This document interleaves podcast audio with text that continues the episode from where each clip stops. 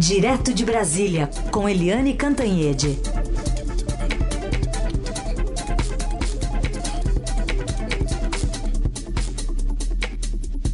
Eliane, bom dia. Bom dia, Heisen, Carolina, ouvintes. Bom dia, Eliane. Começar falando sobre o assunto mais comentado durante o jornal, comentado nas redes sociais, que é justamente o MEC pedindo às escolas para se filmar os alunos durante o hino nacional e ainda que seja lido ali pelos professores o slogan de campanha de Jair Bolsonaro. Brasil acima de tudo, Deus acima de todos. Oi, Eliane. Hum. A gente sempre fala das figuras exóticas do governo e a gente sempre cita o chanceler Ernesto Araújo, a ministra Damares Alves, que é a ministra de Direitos Humanos, Família, etc. É... E um pouco também ali o ministro de Meio Ambiente e tal. Mas esse ministro da Educação, o Ricardo Vélez é, Rodrigues, também é uma figura bastante exótica, né? É um ministro da educação, uma área que é super chave em qualquer governo, seja de direita, de esquerda ou de centro, porque é, num país desigual como o Brasil, a educação é que vai fazer a diferença para os nossos meninos e meninas pobres, das periferias, do interior do país. Né? E a gente nunca ouve uma palavra do Vélez Rodrigues. E quando ouve, daqui e dali, uma palavrinha, é assim um espanto, né? Essa história que a nossa colega Renata Cafardo, um excelente jornalista, ela descobriu, é incrível, né? O MEC envia um e-mail para todas as escolas públicas e particulares, mandando que as crianças cantem o hino nacional, é... E aí é feita a leitura de uma carta do MEC que termina com um slogan de campanha do presidente é, Jair Bolsonaro, que é aquela história que a gente acabou de ouvir, né? É, como é que é mesmo? Deus acima de tudo, todo mundo acima de todos? Já é uma coisa meio assim, um slogan meio assim, vamos dizer assim, meio. É, eu nem sei como adjetivar. Mas enfim. E aí e além deles mandarem isso, quer dizer, botar um slogan de campanha dentro das escolas, eles mandam filmar e mais, mandam enviar essa, esse vídeo de volta para o MEC. Isso é um escândalo. Primeiro, os pais autorizaram seus filhos serem é, filmados. É, que uso o MEC vai fazer disso?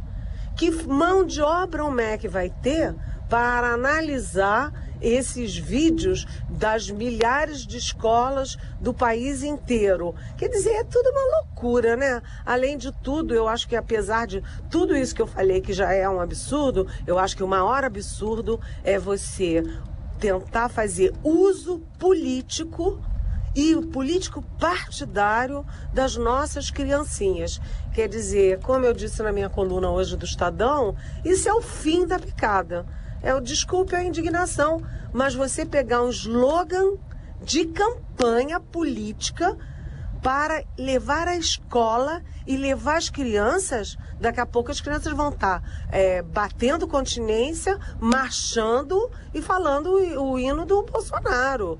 Quer dizer, a gente sai de um processo em que a esquerda é super acusada, particularmente Perdemos o contato com a Eliane Cantanhede. É, e tem ainda uma outra repercussão, porque é, uma outra informação que está tá sendo bastante comentada aqui nas redes é a, a menção a Paulo Freire, né? Porque aí já, já conseguiram colocar Paulo Freire na conversa também por conta de um tweet do Eduardo Bolsonaro dizendo a maioria das pessoas que nasceram nos anos 80 tiveram pais que estudaram em escolas públicas tempos em que o professor não era agredido, cantava-se o hino nacional e não música pornográfica. Hoje, quem bota o filho na particular porque a maioria das públicas viraram terra de Paulo Freire.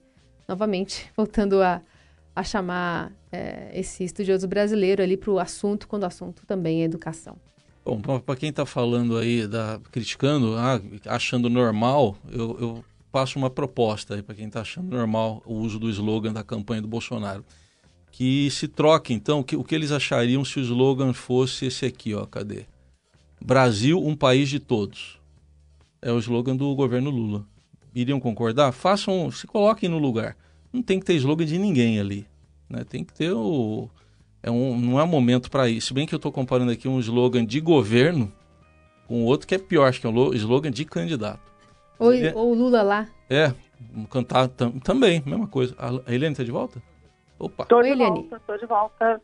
Uh, eu fico impressionada porque a gente saiu desses anos todos em que as escolas eram acusadas né, de serem manipuladas pela esquerda, particularmente pelo PT. Mas agora é pior, porque você uh, você está indo para o lado oposto da direita e institucionalizando a manipulação das escolas. O uso de crianças, o uso político de crianças realmente é o fim da picada, como eu disse hoje na minha coluna, sabe? É uma coisa inadmissível, né? E, e a questão não é cantar o hino nacional, acho que cantar o hino nacional, é, a simbologia da bandeira, é, a segurança nas escolas, evitar é, alunos violentos, a, a evitar professores violentos, isso tudo é uma função do Estado. Agora, você manipular as e você usar um, um slogan da campanha do presidente, uma campanha política. Meu Deus, o que, que é isso, gente? O que, que é isso? Esse Vélez Rodrigues até agora não mostrou um único programa.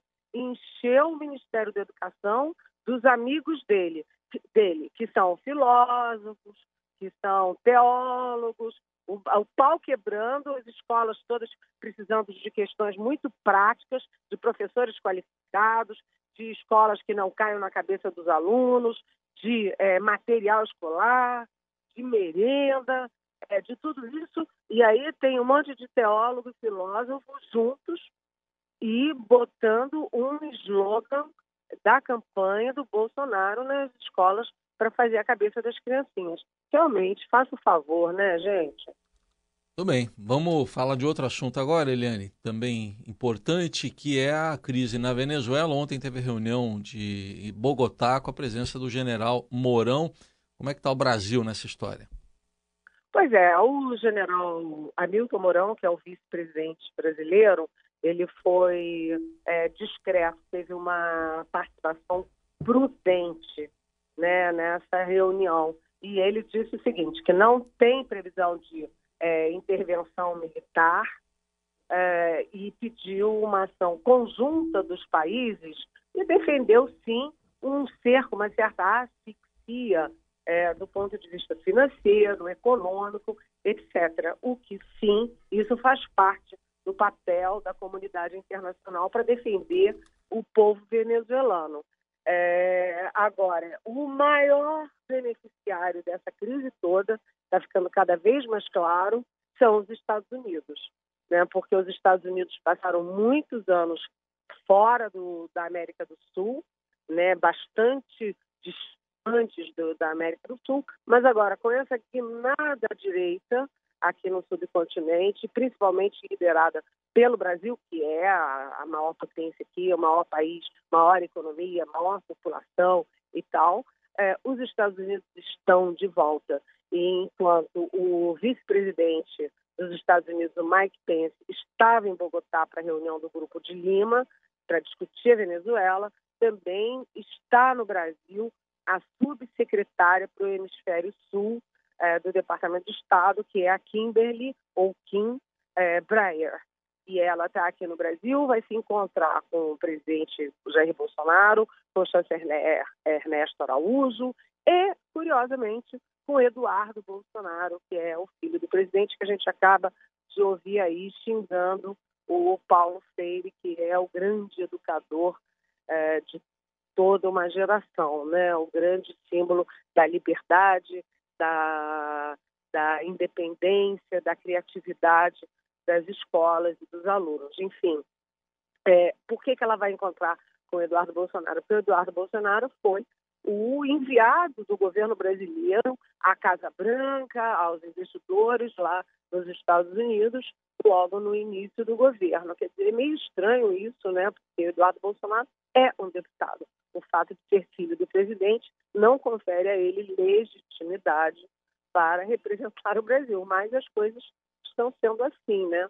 É, e tudo isso, quer dizer, a vinda da Kim Breyer é exatamente para discutir a Venezuela e os próximos passos, porque o, o Nicolás Maduro pode cair a qualquer momento, ele está ficando isolado, os militares também estão abandonando o barco, mas depois disso é, tem que ter uma reconstrução da Venezuela.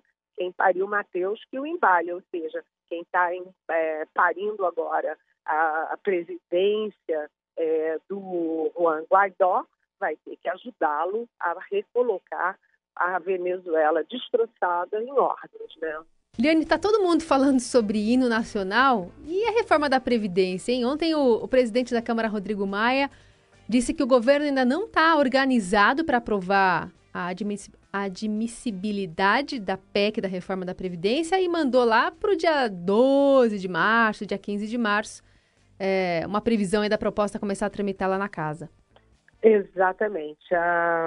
O Rodrigo Maia presidente da Câmara, como a gente sempre diz aqui na Rádio Morado, ele, na verdade, é que está comandando esse processo. É a pessoa mais lúcida e mais experiente à frente desse processo da negociação política da reforma da Previdência. É, o Rodrigo Maia já deu uma informação super importante, que é o seguinte: é, enquanto não vier ao projeto de lei complementar sobre a aposentadoria dos militares, né, a reforma da Previdência não vai andar na CCJ, a Comissão de Constituição e Justiça, que julga a admissibilidade do projeto. É, o, o, governo tinha dito que ia uh, enviar um mês depois. Agora já está falando em mandar é, três meses depois. Isso realmente é super complicado, porque os parlamentares não querem todo mundo pagar o seu preço e os militares ficarem de fora. Então, é uma questão é, complexa, delicada, porque a, gente sabe que é, o governo Bolsonaro tem um apoio muito forte dos militares, né? Ele ele, enfim, tem oito ministros militares, e aí o Paulo Guedes o tempo inteiro disse que era preciso é, que os militares dessem o exemplo também. Hoje o presidente reúne líderes partidários para discutir a reforma e convidou dois líderes de partidos que são de oposição, o PDT e o PSB mas ambos os líderes disseram que não vão, porque o Bolsonaro não convidou os outros partidos de oposição e eles não quiseram se destacar, deixar dois partidos de oposição para lá e dois para cá. Então, hoje tem essa, essa negociação, mas sem os partidos de oposição, que são basicamente partidos de esquerda. Vamos ver como é que o governo se vira com isso, mas a questão dos militares é uma questão delicada nesse processo todo, né? Bom, tá, tá cara aí que vai ficar para depois do carnaval, a gente vai acompanhar, mas agora tem pergunta de ouvinte aqui, e ouvinte querendo saber sobre uma situação envolvendo o presidente do Senado. Vamos ouvir aqui. Bom dia, Raíssa Carol, demais ouvintes, melhores ouvintes. Pergunta para Eliane Cezinho, Eliane, aqui perto de interior de Minas, perto de Patinga. Eu gostaria de um comentário seu sobre os bens né, imóveis do Alcolumbre, que não declarados à Justiça Eleitoral. Seria mais um Laranjal ou tem outro nome? Bom dia, um abraço. Alô, Heisen, Carolina? Ouvi. Eu não entendi a pergunta. Ah, falhou a voz, eu não entendi. Então vamos lá. ele, pergunta. ele perguntou sobre imóveis do senador Davi Alcolumbre que ele teria ocultado ah, a posse da Justiça Eleitoral. Sim, é, eu li essa reportagem ontem, né, de que o Alcolumbre, Davi Alcolumbre, agora presidente do Senado, lá no Amapá, ele tem uma família rica, que tem muitos imóveis, um patrimônio grande, postos de gasolina, redes de emissoras de rádio tal, televisão, e que uh, em três campanhas seguidas declarou que não tinha patrimônio nenhum. Coitadinha, é um pobre coitado que tinha zero patrimônio. Isso é uma coisa complicada, porque por que as pessoas fazem isso? Por que, que o Alcolumbre, que era parlamentar, que tinha salário alto, por que, ele não declarou os bens dele? É, pela reportagem, os bens dele, particularmente, nem são coisas assim absurdas, são três terrenos, alguma coisa assim, uma casa e tal. É, eu não entendo por que, que as pessoas se queimam com esse tipo de atitude. E ainda mais sendo agora presidente do Senado, presidente de um poder e tendo que dar o exemplo para os cidadãos. Os cidadãos que pagam imposto, que têm que ter suas contas em dia, que têm que fazer a sua declaração de renda é, de acordo com as regras e as leis. Por que, que faz esse tipo de coisa? Só para depois agora ficar aí no alvo das críticas, é, inclusive do nosso ouvinte, muito apropriadamente. Né? Pois é, e só para terminar aqui o nosso jornal, já indo na reta final, agora acaba de ser publicado né, no Diário Oficial da União, o presidente Jair Bolsonaro indicou sete vice-líderes do governo na Câmara. Dentre eles está Darcísio Peronde, do MDB, que foi um dos principais aliados do ex-presidente Temer, além de, do MDBista, foram escolhidos para a função Capitão Augusto, que é do PR, Carlos Jordi, do PSL, Coronel Armando, também do PSL, José Medeiros, Podemos, Lucas Virgílio, de Solidariedade, Major Fabiana, também do PSL. Governo começando a se articular, né, Eliane? Começando a, a entender mais o jogo depois dessa conversa mais tete a tete ali com um, alguns líderes importantes.